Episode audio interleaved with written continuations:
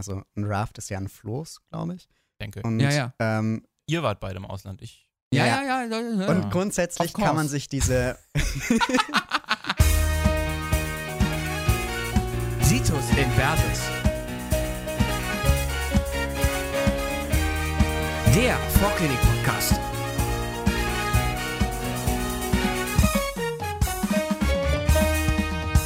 Freunde, herzlich willkommen zurück. Situs Inversus, neues Testat, neues Glück, habe ich das letzte Mal gesagt. Diesmal würde ich sagen, neues Fach, neues Glück. Yes. Ähm, wir haben ähm, die Makroskopie abgeschlossen, wie Tim vorhin so schön sagte, bis 100 Mikrometer und jetzt geht's ins Kleine. Je kleiner, desto besser. Äh, Mal gucken, wie klein wir kommen. Aber äh, jetzt soll es um die Histo gehen. Aber für alle, die uns noch nicht kennen und jetzt zum ersten Mal hören, wir sind fünf Studierende aus Heidelberg, aus der Vorklinik, aktuell drittes Semester und fighten quasi auch gerade an ähm, Histo, Biochemie und Co. Und ähm, haben uns halt überlegt, uns zusammenzusetzen, für euch das Ganze so ein bisschen nochmal neu aufzubereiten, ein anderes Medium zu bieten. Ich hoffe, ähm, ihr findet Gefallen dran. Und die, die uns in der Anatomie schon gehört haben, herzlich willkommen zurück. Und jetzt fetzen wir die Histo. Quasi am Anfang erstmal ein bisschen Einführung, wie es im Allgemeinen so abläuft ähm, unter Mikroskop. Und dann gehen wir später im, im Verlaufe ähm, der, der, der weiteren Folgen auf die verschiedenen Gewebe ein, damit man so einen guten Überblick bekommt, was man so finden kann, wenn man so ein, so ein Objektträgerchen vorgehalten kriegt. Aber ich denke, dass, äh, dass, dass wir damit ganz gut beikommen und, und starten, äh, werden wir heute mit einer Einführung, guter Überblick, dass wir gucken, dass ähm, jeder das hinbekommt, ähm, das Gewebe auch zu erkennen, wenn er es dann sieht. Ja, damit auch ein liebes Hallo von mir. Ich freue mich exorbitant auf diese Histologie-Staffel, die wir jetzt hier gerade produzieren. Ähm, also ich fand Anatomie immer cool, aber ich fand Anatomie nicht so cool wie Histologie. Ich weiß nicht, was ihr da so für Meinungen einnehmt. ah, schwierig. Ja, also hallo auch von mir auf jeden Fall. Ich denke, dass bei Histo vor allem das cool ist, wenn man dann vor dem Mikroskop sitzt und mal so einen schönen bunten Schnitt sieht und das Mhm. Gewebe anschauen kann. Und dann davor sitzt und keine Ahnung hat, was es ist. Aber das, ich glaube, das geht jedem irgendwann so. Aber und da, damit steigen wir jetzt ein. Was gibt es überhaupt für Mikroskopien, so ganz grob? Und wie kann man sich gut orientieren, um ähm, auch so größentechnisch einen guten Überblick zu kriegen? Genau, und wie gerade eben schon äh, von Leo in der Einleitung äh, wunderbar angeführt, endet das, was wir so in der Makroskopie erfassen, also das, was wir mit unserem äh, natürlichen Auge sehen können, bei 100 Mikrometern. Ja? also quasi Zehntel Millimeter. Genau, ja, also da muss man sich jetzt so ein bisschen reingrooven. Und in diesem Feld ähm, bewegen wir uns jetzt, also wir re- reden von sehr, sehr kleinen Strukturen und unterscheiden da generell zwei verschiedene Arten von Mikroskopen. Da haben wir auf der einen Seite das klassische Lichtmikroskop, das ist das, was jeder aus seinem schönen Baukasten von zu Hause Aus der so Schule, ne? So. aus der Schule oder sonst wo irgendwie schon mal gesehen hat. Damit kann man auf eine, ja, auf eine Auflösung bis zu 100 Nanometer runterkommen, ja. Also bis zu 100 Nanometer kann man zwei Punkte voneinander unterscheiden. Und um das Ganze mal einzuordnen, was können wir dann damit sehen mit 100 Nanometern, muss man sich vielleicht vor Augen führen, wie groß so ein Zellkern ist. Ja, so ein Zellkern, der ist bei 5 bis 16 Mikrometern. Ja, also noch relativ groß. Das heißt, im Lichtmikroskop können wir einen Zellkern sehr gut erkennen. Ja, weil wir haben gesagt, wir können ja bis 100 Nanometer runtergehen. Mir hat mal jemand gesagt, dass quasi für einen Histologen unter dem Lichtmikroskop der Zellkern der erste Anhaltspunkt ist, überhaupt irgendwas sagen zu können. Ja, Also quasi die sein. Zellkern sieht man noch gut und ich, äh, noch viele, viele Gewebe erkennt man eigentlich auch nur an der Form und Farbe und Lage des Zellkerns. Das ist schon pauschal irgendwie. Mhm. Also der, der ist ganz wichtig, aber ich finde, den, den, den findet man auch meistens relativ gut irgendwie. Ja, vor allem wenn manchmal die Zellgrenzen verschwimmen, dann ist der Zellkern halt immer ja das ist wahr. der perfekte Anhaltspunkt. Genau. Als Größenmarker kann man Erythrozyten ansetzen, weil es gibt wenige Gewebe, die nicht durchblutet sind. Das heißt, irgendwo wird man schon einen finden. Irgendwie, irgendwo. Aber sogar Gefäße haben Ja, Gefäße. ja, ja, Also das deswegen. sieht man immer. Und äh, den, den setzt man an, so bei 7 bis 8 Mikrometer. Manche sagen 7,5, wie auch immer. Aber zumindest lässt sich das schon mal grob einschätzen. Und dann kann man halt gucken, wie viele Eris passen halt in die Zelle ungefähr. Genau. Das ist Li- Lichtmikroskopie. Und dann gibt es noch äh, die Elektronenmikroskopie. Genau, also wenn einem die Auflösung unter dem Lichtmikroskop nicht mehr reicht, dann ähm, nimmt man das Elektronenmikroskop und damit kommen wir bis unter 1 Nanometer Auflösung. Das heißt, unter dem Elektronenmikroskop sind Organellen auf jeden Fall gut erkennbar. Man kann ähm, einzelne Zellen betrachten mit ihren verschiedenen Bestandteilen. Bei der Elektronenmikroskopie gibt es auch zwei verschiedene Verfahren. Einmal die Transmissionselektronenmikroskopie. Da hat man im Grunde einfach einen Querschnitt durch ein bestimmtes Gewebe. Und bei, also das kann man sich so ein bisschen vorstellen wie Es sieht eigentlich ähnlich aus Wie ein lichtmikroskopisches ein Bild lichtmikroskopisches nur in Bild. viel feiner quasi. Genau. Ja. Es ist einfach nur viel detaillierter. Und ähm, das Rasterelektronenmikroskop, ähm, das ist eine Ansicht, die relativ spannend ist, sehr dreidimensional. Mhm. Man kann sich das vorstellen wie so einen Zytonauten, hatte unser Prof mal gesagt, der da ähm, quasi durch das Gewebe fliegt und dann die verschiedenen Strukturen eben wirklich dreidimensional erkennen kann. Ähm, man muss generell, gerade bei der Transmissionselektronenmikroskopie und auch bei der Lichtmikroskopie, beachten, dass es sich eben um Schnitte handelt, ähm, die aus dreidimensionalen Geweben stammen. Das heißt, wenn ich zum Beispiel eine Spiralarterie habe, ähm, wie bei der Plazenta, dann ähm, habe ich ein Gefäß, was sich ganz oft um sich selbst windet. So korkenziehermäßig. Und wenn ich dann aber einfach einen Schnitt durchmache, sieht es aus, als wären es mehrere Gefäße, obwohl das gar nicht stimmt. Also da muss man, äh, wie auch in CT zum Beispiel, eben diese dreidimensionalen Strukturen in Schnitte umdenken. Ja, das heißt quasi eine Zelle, bei der man den Zellkern nicht sieht, heißt nicht zwingend, dass sie keinen Zellkern hat, sondern die ist vielleicht einfach so fett, dass der Zellkern nicht angeschnitten ist. Aber selbst wenn man das weiß, äh, wenn man jetzt einfach so sich was durchschneiden würde und angucken würde, würde man eh nicht viel erkennen, weil das alles so ein bisschen grau und bäh. Und deswegen kamen irgendwelche schlauen Leute auf die Idee, das Ganze anzufärben. Und da die Färbungen oft vorausgesetzt werden, schauen wir uns jetzt mal eine als äh, Grundprinzip an und alle anderen kann man dann einfach so anwenden und übernehmen. Genau, wir unterscheiden da nämlich auf der einen Seite die sogenannten Übersichtsfärbungen äh, von den histochemischen Färbungen. Die ähm, Übersichtsfärbungen, damit markiert man im Prinzip alles in der Zelle nach einem gewissen Kriterium. Und bei den histochemischen Färbungen versucht man eine ganz gezielte, hochspezifische Struktur zu markieren, um sich irgendwie die Lage von ähm, dieser Struktur eben bewusst zu machen. Das wohl, würde ich sagen, prominenteste Beispiel für diese Übersichtsfärbung ähm, ist die sogenannte Hämatoxylin-Eosin-Färbung, auch als HE-Färbung bekannt.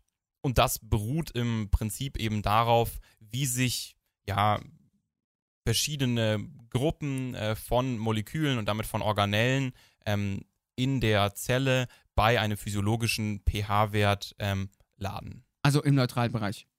Genau, ja. Genau, und da unterscheidet man einerseits zwischen basophilen Strukturen und eosinophilen Strukturen. Fangen wir mal mit den basophilen an. Basophil bedeutet im Grunde ja das gleiche wie sauer. Das heißt, es sind letztendlich Strukturen, zum Beispiel Proteine, die eben im physiologischen pH-Bereich Protonen abgeben. Wenn Protonen abgegeben werden, dann sind diese Moleküle also ähm, negativ geladen. Und dadurch kann der positiv geladene Hämatoxylinanteil des Farbstoffs an diese basophilen Strukturen binden und diese blau markieren. Genau. Und im Prinzip dann ganz genau andersrum bei dem Eosin, dass dann eben die positiv geladenen, also quasi basischen bzw. eosinophilen Substanzen ähm, aufgrund seiner eigenen negativen Ladung eben rot färbt. Ja, und darüber la lassen sich halt irgendwie ganz, ganz entspannt irgendwelche ähm, verschiedenen Organellen quasi markieren und ähm, je nachdem, es kommt dann nachher noch, haben halt verschiedene Gewebe, mal mehr ER, mal mehr Mitos, was weiß ich. Und darüber kann man dann halt auch schon relativ einfach schon, schon, schon Gewebe erkennen, ohne dass man sich viel damit beschäftigt hat. Genau, und da kann man, also das kann man sich im Prinzip auch herleiten, wenn man sich dann im Detail mit den Strukturen äh, beschäftigt. Da haben wir nämlich ähm, als wesentliche ähm, vom Hämatoxylin ähm, markierte Strukturen, also quasi basophile Strukturen, die DNA und damit auch den Zellkern, die Ribosomen und das raue ER. Und das liegt alles eben daran, dass diese ganzen Strukturen ähm, im Wesentlichen durch Phosphatgruppen gekennzeichnet sind und diese Phosphatgruppen sind eben ähm, bei physiologischem pH-Wert saure chemische Gruppen, die dann eben quasi bewirken, dass das positiv geladene Hämatoxylin sich hier anlagern kann und dann eben diese blaue Markierung vornimmt. Bei der DNA ist es, denke ich, klar. Ähm, da haben wir dieses Pentose-Phosphat. Ähm, Rückgrat und damit auch ähm, der Zellkern ähm, ist klar, weil dieser im Wesentlichen aus ähm, DNA besteht. Ribosomen bestehen zu einem sehr großen Anteil aus ähm, ribosomaler RNA, die eben auch dieses Pentose-Phosphat-Rückgrat hat und das raue ER ist ja im Prinzip auch eine große Akkumulation von ähm, Ribosomen, die sich an das ER anlagern. Ja, also halten wir fest, quasi basophil klassisch DNA, Zellkern, Ribosomen und raues ER. Eosinophil sind, wie gesagt, ähm, eher positiv geladene Moleküle. Ähm, vor allem eben Proteine des Zytoplasmas, Mitochondrien, glattes ER und Kollagen. Im Grunde der Rest wird zum Großteil rot markiert Ja. durch das Eosin. Und das ist halt echt, also das habe ich am Anfang nie begriffen. Also ich, ich brauchte da lange, um das einzuordnen. Und das kann man im Prinzip auch einfach zurückführen auf die Aminosäuren, die da Genau, vorliegen. Also ja. zum Beispiel Kollagen Ja. hat eben sehr viel Lysin ähm, und genau daher kommt es. Also das, was Genau. man sich da irgendwie merken sollte, bei der HE-Färbung, der Zellkern wird blau und das Zytosol wird rot. Ja. ja und das ist dann so eine grobe Orientierung, ähm, finde ich, mit der man da eigentlich ganz gut zurechtkommt. So ist es. Und ähm, da wir jetzt zu allem einen Merkspruch mit, äh, mitbringen, ähm, würde ich sagen, Schubert hat es begriffen. Ja, den habe ich mir ausgedacht, den Merkspruch. Also, wohl, also der Tim heißt mit Nachnamen Schubert. Ähm, ich glaube, der Tim hätte sich selbst nie diesen Merkspruch selbst zugeschrieben, von daher muss ich das hier beifügen. Also Schubert hat es begriffen, soll quasi ähm, ähm, diese jeweils zwei Wörter zusammenpacken. Also Schubert hat sauer, Hämatoxylin, es begriffen, Eosin und basisch. Ja, also dass quasi die beiden Farbstoffe, Farbstoffe ähm, hier dann mit ihren jeweiligen ähm, Eigenschaften So ist es. zusammen. Ja, und es gibt auch noch äh, viele andere Färbungen, die halt als Übersichtsfärbungen eingesetzt werden. Das jetzt nur mal als Beispiel. Ähm, die angesprochenen histochemischen Färbungen, die werden dann für so ein bisschen gezieltere Sachen eingesetzt. Das heißt quasi, die arbeiten größtenteils mit, mit Antikörpern. Genau, im Grunde ist das Ziel bei der histochemischen Färbung wirklich, man ähm, überlegt, wenn man zum Beispiel ein bestimmtes Organell markieren will, überlegt man, welches Protein kommt nur da vor oder welches Enzym, Enzyme sind ja auch Proteine, kommt nur in diesem Zellorganell vor. Und dann kann man das eben gezielt markieren. Es gibt einmal die Möglichkeit, über Antikörper zu gehen. Da kann man das entweder so machen, also dass ein Antikörper an dieses bestimmte Protein bindet und dann selbst fluoresziert oder einen bestimmten Farbstoff geladen hat.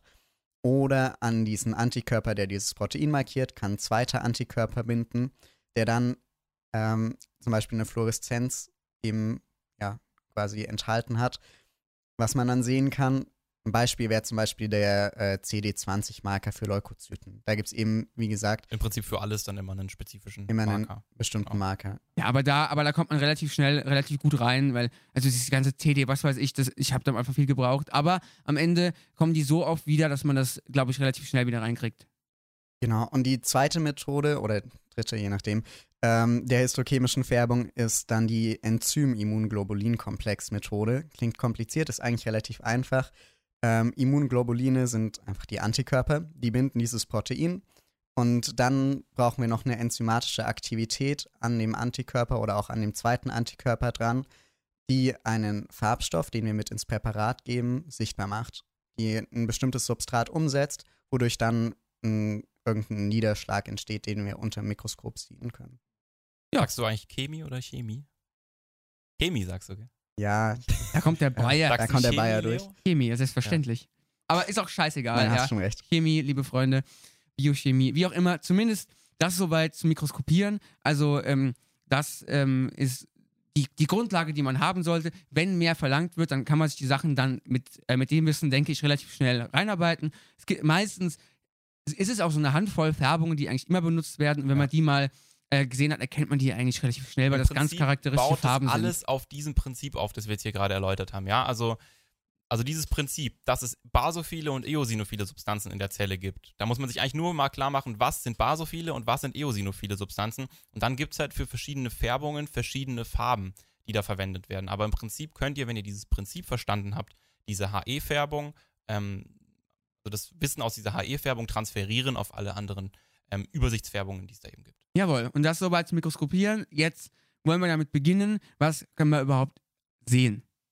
Genau, da soll es erstmal um die Grundstruktur gehen. Gerade für die, die kein Bio mehr hatten in der Oberstufe, ist es halt echt äh, nochmal eine Hausnummer, das Ganze jetzt ähm, mitzunehmen. Und da das halt am Ende auch sehr relevant ist äh, für die speziellen Gewebe im Nachhinein, machen wir das jetzt nochmal ähm, in aller Ausführlichkeit. Finde ich aber, ich fand es ganz angenehm, so, dass man hier irgendwie in so ein äh, Fachgebiet reinstarten kann mit ein bisschen Wissen, das man irgendwie schon aus der Schule so ange, angesammelt hat. Grüße, meine, es Grüße gehen raus an die, die kein Wissen haben. Ich hatte auch schon ein, zwei Kumpels, die da gesagt haben, es war zum Kotzen. Aber Aber es reicht halt nicht zu wissen, dass die Mitochondrien die Kraftwerke der Zelle sind. Ja, halt, ey, ich, Schon ich habe drauf gewartet auf den Spruch. Ich habe so drauf gewartet. Aber Halleluja. deswegen gehen wir jetzt noch ein bisschen mehr ins Mit diesem kleinen Teaser von Moritz machen wir jetzt erst einmal Zytoplasma und Zellmembran weiter. Ähm, also grundsätzlich hatten wir ja gesagt, den Kern sieht man immer sehr gut. Den Kern umgibt das Zytoplasma, wo auch die anderen Organellen dann drin liegen. Und dieses Zytoplasma ist von der Zellmembran umgeben. Im Gegensatz zu zum Beispiel Pflanzen haben wir Menschen keine Zellwand. Ähm, die Zellmembran selbst ist grundsätzlich eine Doppelschicht aus Phospholipiden. Und jetzt schauen wir uns mal an, was das bedeutet. Also ein Phospholipid ist im Grunde ein Molekül, was einen hydrophoben und einen hydrophilen Teil hat. Also einen Teil, der sich gut in Wasser löst und einen, der sich gut in Fett löst. Oder eben nicht gut in Wasser. So, ähm, jetzt besteht ein Phospholipid grundsätzlich aus einem Grundgerüst, das heißt Glycerin, ist ein C3-Körper, besteht also aus drei C-Atomen und an jedem C-Atom hängt ein OH dran. Und an zwei von diesen OH-Gruppen sind Fettsäurereste dran gehängt, sogenannte Acylketten. Und die sind unpolar und dementsprechend schlecht wasserlöslich oder Also auch hydrophob. Einfach ewig lange C-Ketten. Hm. Dann an der dritten Position, also an der dritten OH-Gruppe, hängt ein Phosphatkopf. Und dieser Phosphatkopf ist polar und hat außerdem in der Regel noch irgendeine andere Gruppe dran, die dann auch namensgebend für das bestimmte Phospholipid ist. So, dann haben wir also den einen Phosphatkopf, der ist wie gesagt polar, hydrophil und zeigt deswegen auf die Seite entweder des Zytoplasmas, was ja hauptsächlich aus Wasser besteht, oder auch auf die Seite der Extrazellulärmatrix, wo wir auch hauptsächlich Wasser haben. So. Und dadurch ähm, lagern sich immer zwei Phospholipide so zusammen, dass der Kopf nach außen zeigt und die Schwänze der Phospholipide, also diese Fettsäurereste, die zeigen zueinander. Und dadurch entsteht letztendlich diese Doppelschicht in der Ich habe mir das in der Schule auch immer so aufgemalt. Also ich, wenn man irgendwie so ein Phospholipid malen sollte, habe ich immer so einen Kreis und dann so zwei Striche drunter gemalt. Und Ja. dann war der Kreis war für mich diese polare Gruppe, also die Phosphatgruppe, die ich da, wie ich jetzt rückblickend gemerkt habe, angedeutet habe mit. Und ähm, dann diese zwei Schwänzchen waren dann diese Acylgruppen. Ja. Ja. Ja, aber also ich habe es genauso gemacht. Es wusste noch Ja, keiner, doch. was es ist, aber man hat sich schlau gefühlt, findest du nicht? Ja, schon. Ja, ne? und genauso, äh, genauso funktioniert es ja zum Beispiel, wenn man in Milch hat man ja eine Emulsion aus Wasser und Fett. Und diese Fetttröpfchen, die in der Milch zum Beispiel drin sind, die bilden genauso Tim, Kugeln. Tim geht auf hier. So, das- gerade. das ist, wenn, ihr- wenn ihr das Leuchten in seinen Augen sehen könntet. Aber das ist genauso. Da hat man halt auch letztendlich außen die unpolaren Anteile.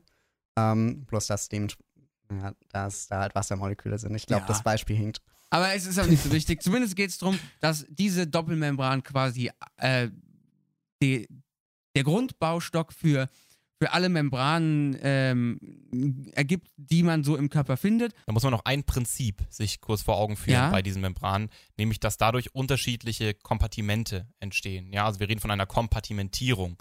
Ähm, dadurch, dass nämlich durch diese Membranen ähm, dann eben hydrophile als auch ähm, größere Moleküle eben nicht durchtreten können. Dadurch entstehen unterschiedliche Reaktionsräume innerhalb einer Zelle als auch im Vergleich Zelle zu Extrazellulärraum. Ja? Und das ist ein ganz entscheidendes Prinzip, das ähm, irgendwie auch für die Biochemie und für das Gesamtverständnis wichtig ist. Die Bedeutung von diesen ähm, Membranen liegt eben darin, dass eben verschiedene Reaktionsräume geschaffen werden, heißt auf schlau Kompartimentierung. Ja, um es jetzt mal ganz krass zu sagen, ohne das gäbe es kein Leben. Ne? Weil Wahrscheinlich. Ja, weil halt eben, weil ja, aber zugegebenenfalls, also ähm, die meisten Reaktionen, die über die Membran laufen, ba- bauen, was weiß ich, irgendwelche Konzentrationen auf und äh, immer fällt so ein bisschen hinten runter, aber das ist eigentlich so die Grundlage für alles, ne? Aber die Zellmembran ist ja noch, ist, ist ja noch viel, viel komplexer als das. Da sind Proteine drin und drauf und hin und her und hoch und runter. Das kommt nach und nach immer so ein bisschen dabei. Was wir jetzt hier noch schnell mit erwähnen möchten, sind diese, sind sogenannte Lipid Rafts, die ähm, da zusätzlich noch äh, ein bisschen äh, Abwechslung mit reinbringen. Also Lipid Rafts, der Name sagt ja schon irgendwie, dass es sich um, also ein Raft ist ja ein Floß, glaube ich. denke. Und, Ja, ja. Ähm, Ihr wart beide im Ausland. Ich. Ja, Ja, ja, ja. ja, ja. und grundsätzlich kann man sich diese grundsätzlich kann man diese sich diese Membran als sehr dynamisch vorstellen. Man hat, wie Leo schon gesagt hat, äh, bestimmte Proteine, die auch an diese Phospholipide assoziiert sind, zum Teil auch Proteine, sogenannte Transmembranproteine, die einmal komplett durch diese Doppelschicht durchgehen. Und diese verschiedenen Membranbestandteile können sich zumindest nach rechts und links, also auf schlau in der transversalen Ebene, können die sich, ähm, Uh.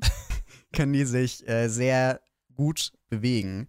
Und äh, daher spricht man vom Fluid-Mosaik-Modell. Also man hat da wie eine Art flüssiges Mosaik aus Transmembranproteinen und eben insbesondere auch diesen Lipid Rafts. Und die enthalten besonders viel Cholesterin und bestimmte spezialisierte Proteine und die bilden quasi so festere Einheiten innerhalb der Zellmembran, die da auch mit rumfließen. Genau, so und jetzt haben wir ja quasi ähm, so ein bisschen die, die Außengrenze von der Zelle kennengelernt mit der Membran und Außengrenze ist ein bisschen aufgeladener Begriff. ja, wir haben eigentlich gesagt, wir werden nicht politisch, aber naja, gut. Ähm, zumindest halten wir fest, ähm, dass es jetzt halt innen drin auch noch äh, so ein bisschen Stabilisierung, Bewegung, Transportstraßen geben muss. Das ist die guten alten deutschen Autobahnen, ne? Man kennt's. Und da haben wir Die quasi sind auch aufgeladen, okay. sind aber auch aufgeladen. Verdammt. Und, aber unterm Strich ähm, ist das das Zytoskelett, bestehend aus Mikrotubuli, Intermediärfilamenten und Aktinfilamenten, ähm, die verschiedene Funktionen haben, verschieden aussehen. Die Mikrotubuli mehr so rund, tube-mäßig mit äh, 20 Nanometern, dann die Intermediärfilamente dazwischen mit 10 Nanometern und dann die Aktin- oder Mikrofilamente mit 6 bis 8. Genau, da kommen wir aber nicht drum rum, uns da noch einmal kurz im Detail mit diesen äh, verschiedenen Zytoskelett-Bestandteilen auseinanderzusetzen. Müsst ihr euch ein bisschen anschnallen jetzt, aber kriegen wir hin. So, fangen wir mit den Mikro... Danke, dass du den, äh, die, die Metapher mit der Autobahn aufgenommen hast. Also fangen wir mit den Mikrotubuli an. Die Mikrotubuli bestehen aus ähm, einem ständigen Wechsel von Alpha- und Beta-Tubulin. Das ist im Prinzip sind das ähm, Proteine, die sich also quasi in Ketten anordnen, immer wieder im Wechsel Alpha-Beta, Alpha-Beta-Tubulin.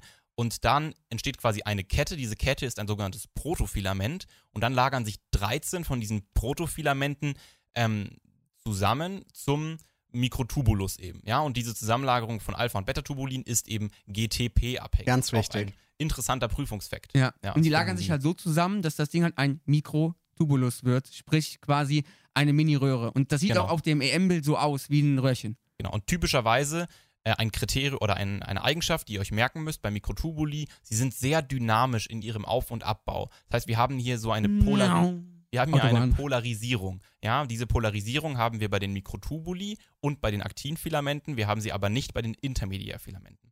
Das heißt, bei den Mikrotubuli haben wir diese Polarisierung. Das heißt, wir haben ein Ende, das sehr schnell auf und wieder abgebaut werden kann. Und dieses Ende ist typischerweise das, wo die Beta, das Beta-Tubulin ist. Man spricht da eben auch vom Plusende. Und dieses Plusende kann man sich dann vielleicht so merken: Plus Beta klingt gleich. Ähm, da kann man dann hier eben diese Zuordnung vornehmen. Macht ja aber auch Sinn, dass ich äh, ein Beta am Ende habe, weil ich muss ja irgendwie Energie herkriegen, um das auf- und abzubauen. Und wenn nur die Beta-Leute dieses GTP spalten können, was ja an sich Energie liefert, wäre es ja doof, das halt nicht dahin zu machen. Und mit dem Minusende, das wäre quasi dann das Ende, wo das Alpha-Tubulin ist, da sind sie in der Regel angelagert am sogenannten mTOC. Der mTOC ist der Microtubulus ähm, oder Microtubule Organizing Center oder so. Oder so? Oder auf Deutsch Mikrotubulus Organisationscenter. Center? Ja. Zentrum. Zentrum. Das muss ja Ähm, alles eingedeutscht werden. Genau, und an diesem äh, mTOC sind sie eben mit dem Minusende, quasi den Minuspol, angelagert. Und damit haben wir die Struktur von diesen äh, Mikrotubuli verstanden und müssen uns jetzt noch mit der Funktion beschäftigen. Wir haben wesentliche Eigenschaft von den Mikrotubuli als Transportstraße, nämlich quasi an dem Rand von diesen Röhren befinden sich zwei Transportproteine, nämlich einmal das Kinesin und einmal das Dynein und die wandern da quasi in beide Richtungen jeweils und transportieren dann nehmen Sie mal ein Mitochondrium mit, dann nehmen Sie da mal irgendwie ein Vesikel mit, dann nehmen Sie da mal irgendwie ein Molekül mit. Also die sind da ständig unterwegs und sind quasi das, was der Leo gerade angedeutet hat, die Autobahn innerhalb der Zelle. Das Kinesin wandert zum Plusende und das Dynein zum Minusende. Kann man sich vielleicht dann so merken, Kinesin, K, Kinder, Kinder sind in der Regel positiv gestimmt, möchte deswegen dann zum ähm, positiven Ende. Was ganz wichtig ist, ähm, an dem Punkt zu sagen, die Mikrotubuli sehen ja aus wie Röhren, aber es ist nicht so, dass der Transport quasi in der Röhre selbst stattfindet, sondern Stimmt. auf dem Mikrotubulus. Genau. Innen drin ist gar nichts, gell? Ähm, ja, ich glaube nicht. Nee, ne? Hat ein bisschen irgendwelche Grundsubstanzen oder so. Ja, gut, aber, aber nichts. Und dieses Cooles. Kinesin und Dynein kann man sich ruhig mal in der Animation anschauen. Das sieht Das ganz ist toll so aus, wie diese witzig. Proteine da entlang Ja. wandern. Ja. Geil. Und andere weitere wichtige Eigenschaft bei den Mikrotubuli, also wir hatten gesagt Transportstraße, ganz wichtig. Zweite Sache, sie sind wesentlicher Bestandteil von den Kinozilien und den Basalkörpern. Kinozilien sind kleine Zellfortsätze, die ja im Wesentlichen bei ähm, Epithelgewebe, das ist, da kommen wir noch drauf zu sprechen, das sind Oberflächengewebe, äh, die quasi immer an den Grenzen zu verschiedenen Medien vorkommen, die eben dann immer dort vorliegen mit solchen kleinen Härchen obendrauf, die beweglich sind. Das ist das ganz entscheidende Kriterium von diesen Kinozilien. Kleine Härchen, die beweglich sind. Zum Beispiel in den Atemwegen haben wir das, zum Beispiel in den Eileitern liegt das vor. Und die haben auch einen sehr charakteristischen Aufbau. Man spricht da von der sogenannten 9x2 plus 2 Struktur. Das heißt, wir haben insgesamt neun Mikrotubuli-Duplets, die da so am Rand liegen und nochmal ein Mikrotubulus-Duplet, das in der Mitte von diesem Kinozilium sich befindet. Und diese ähm, Mikrotubuli-Duplets sind jetzt über Dyneinärmchen miteinander verbunden. Und ich hatte gerade schon gesagt, dass das Dynein eigentlich etwas am Rand von diesem Mikrotubulus bewegt, weil diese Doppelmikrotubuli aber fixiert sind in dem sogenannten Basalkörper, da komme ich gleich noch drauf zu sprechen, bewirkt diese Interaktion von dem Mikrotubulus mit dem Dynein hier keinen Transport, sondern eine Krümmung von diesem Kinozilium. Und genau deswegen haben wir da eben diese Schlagbewegung von diesen Kinozilien. Die sind eben, wie gesagt, verankert in diesem Basalkörper. Das ähm, ist im Prinzip, sieht sehr ähnlich aus wie das Kinozilium im Querschnitt, hat aber eben nicht diese 9x2 plus 2 Struktur, sondern eine 9x3 Struktur. Und da haben wir quasi einfach nur neun äh, Mikrotubulus-Triplets und nichts in der Mitte. Da haben wir quasi dann eben einen fließenden Übergang von diesem Basalkörper ähm, in das Kinozilium hinein. Genau, und das ist auch so, dass dieses magische M-Tok-Ding ist an sich auch nichts anderes als so ein Basalkörper, der aber halt kein Basalkörper ist, sondern quasi als Zentriol vorliegt, also quasi einfach auch so ein Röhrchen. Ja, und da gibt es halt zwei von und diese zwei Zentriolen bilden ein Zentrosom, also Iolen, die Einzeldinger und Zentrosom Kombination, die stehen halt wie so ein T zueinander mit noch was weiß ich für Kram. Aber das ist quasi das, das M-Tok. Und da liegen halt eben, wie gesagt, diese Minusenden, genauso wie an den ähm, Basalkörpern ähm, die Minusenden von den Mikrotubuli liegen. Und das ist quasi so ein bisschen die Verankerung. Genau, also damit ähm, niemand verwirrt ist, dieses Zentrosom ist ja das, was man bei der Zellteilung dann für den Spindelapparat braucht. Aber das ist Eine auch. Spoiler auf Mitose. Aber genau das ist auch ein M-Talk. Also das ist genauso ein Mikrotubulus-Organisationszentrum. Also da nicht verwirren lassen, dass es für viel, äh, für ein Ding viele Namen gibt. Alles klar, dann ähm, haben wir Mikrotubuli, glaube ich, ganz gut abgegrast. Die Intermediärfilamente kommen als nächstes. Die sind, äh, wie gesagt, so 10 Nanometer vom Durchmesser. Ähm, die Intermediärfilamente sind das, was ich persönlich immer als eigentliches Zytoskelett angesehen habe. Mhm. Ähm, die geben halt letztendlich diese der Zelle viel Stabilität, gerade auch Zugfestigkeit in mechanisch beanspruchten Zellen, wie zum Beispiel den Epithelzellen der Haut, die müssen ja stark zusammenhalten können und auch die Zellen selbst brauchen eben ein starkes Gerüst. Die Intermediärfilamente selbst sind ähm, auch wieder so aufgebaut, dass man zunächst Proteinmonomere hat, die sich dann ähm, als eine Art Doppelwendel-Dimer anordnen. Also es ist wie eine Art helikale Struktur also man hat zwei Stränge, die sich umeinander winden. Dann ähm, winden sich immer mehr von diesen Strängen umeinander und letztendlich hat man eben ein Filament. Ist so ein bisschen wie, wie bei einem Tau, ne? Das ist quasi sind lauter kleine ja, Fahnen, genau. die immer miteinander verzwirbelt werden. Wie beim Dadurch kriege ich halt eine riesen Zugfestigkeit auf den ganzen Krempels. Sind aber im Prinzip auch Proteine. Also alle, also ja, das ganze klar, Zytoskelett sind alles Proteine. Aber quasi aufgezwirbelte ja. Proteine und dadurch kriege ich halt eine riesen Zugfestigkeit, was auch an sich die eine der größten, wenn nicht die einzige Aufgabe von den Dingern ist.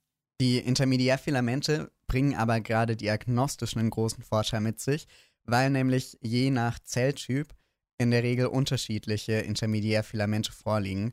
Und dadurch können wir zum Beispiel, wenn wir die Intermediärfilamente in einer bestimmten Zellkultur bestimmen, feststellen, wo ein bestimmtes Tumorgewebe herkommt, etc. Und das ist so, dass das Epithel hat Zytokeratin als Intermediärfilament, beim Bindegewebe ist es das Vimentin, beim Muskelgewebe Desmin und im Nervengewebe hat man ähm, relativ einfach zu merken Neurofilamente. Ja, und daher kann man, kann man halt eben dann schauen, ist das eine Metastase oder kommt dieses Ding wirklich daher? Aber das ist ähm, nur mal so ein kleiner Ausblick da, da, wo wir später alle mal hinwollen. Aber naja, mehr, mehr gibt es leider bis jetzt noch nicht. Als letzten Bestandteil die Mikrofilamente oder Aktinfilamente, wie auch immer, äh, die kleinere Variante. Und ähm, das ist quasi auch das, das, das letzte Thema für heute, würde ich sagen. Deswegen greifen wir das noch an und dann. Genau. Also die Mikrofilamente sind jetzt auch äh, wieder sehr polar, haben wir gesagt. Sie können sich sehr stark polymerisieren, depolymerisieren ähm, und sie sind im Prinzip Zusammenlagerungen von G-Aktin. G-Aktin ähm, ist das glomeruläre ähm, oder das, ja, das alleine vorliegende Aktin. Ähm, und wenn sich G-Aktin, das ein ATP angelagert hat, eben das, äh, die Phosphatgruppe abspaltet, dann polymerisiert es zum F-Aktin. Und das F-Aktin ähm, kann dann eben wieder als Kette vorliegen und zwei Ketten verzwirbeln sich wieder so ineinander und dann haben wir im Prinzip die Aktinfilamente. Ja, und weil wir eben da dieses sehr intensive Remodeling haben, also einen sehr, sehr starken Auf- und Abbau, spielt es eine große Bedeutung bei der Zellmigration, bei den sogenannten fokalen Kontakte, wo wir, denke ich mal, in der nächsten Folge darauf eingehen werden. Ähm, und da quasi dann eben immer wieder neue fokale Kontakte ausbilden können, also Zellen, die sich bewegen können, bewegen sich im Wesentlichen über ähm, die Aktinfilamente. Außerdem spielt es eine ganz entscheidende Rolle im sogenannten ähm, Membranskelett, ähm, auch Zellkortex genannt, also quasi eine Schicht an Aktinfilamenten, die direkt unterhalb der Plasmamembran vorliegen. Ähm, und sie spielen eine wichtige Rolle bei den Motorkomplexen, hat man vielleicht schon mal gehört, irgendwie Also Muskel. Actin-Myosin, genau. Actin-Myosin-Filamente. Ähm, da kommen wir aber bei der Muskelfolge im Detail nochmal drauf zurück. Ja, und hier, hier nochmal noch mal festhalten, auch, auch von vorhin, dass die Aktinfilamente sind ATP-abhängig und Mikrotubuli GTP-abhängig. Das ist auch so ein Riesending, was die wirklich ganz oft, es ist halt einfach in so eine MC-Frage reinzuhauen. Mhm. Deswegen Aktinfilamente, ATP, Mikrotubuli, GTP, würde ich nochmal kurz festhalten.